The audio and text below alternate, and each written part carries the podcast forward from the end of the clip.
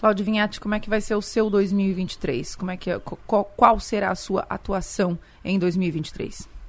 Então, eu quero dizer para você, eu estou rodando, vai ser uma bela reunião, domingo de noite, quando, quando inclusive você, Lessa, me mandava o zap para poder participar da entrevista, na Sim. segunda, que ontem eu não pude, Isso.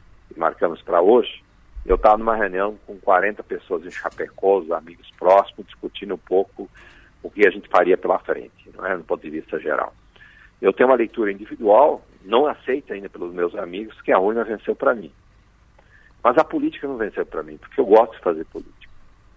Certo? E como eu gosto de fazer política, eu acho que o objetivo prioritário meu é a reestruturação é, real do PSB em Santa Catarina, que a gente possa construir esse partido forte, determinado, que possa construir boas chapas e participação boa nas eleições municipais. Essa é a minha prioridade. Eu nunca disputei eleição para compor governo, necessariamente, não é? Eu disputei eleição para ter mandato. Então, eu acho que tem um papel importante e, a gente também é, se dedicar a esse processo de militância e ajudar nas articulações, tentações do governo federal. E hoje à noite, eu queria aproveitar, viu, Marcos? Mas deixa eu só te, noite, o, o Vinhate, deixa eu só te, deixa só te, te interromper, Vinhate. O, se, se, se, eu entendi bem, o senhor disse que uh, urna venceu para ti. Tu não pretende mais disputar a eleição?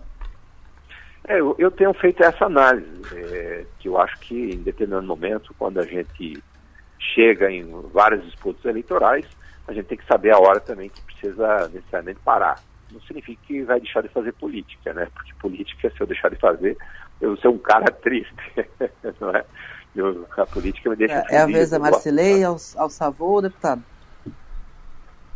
É, estamos conversando sobre isso também. Ela está aqui assistindo a Argentina. Eu estou dando entrevista para vocês, competindo com quem está assistindo a televisão, né?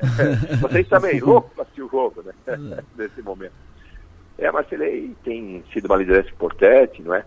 É uma liderança preparadíssima, né, né?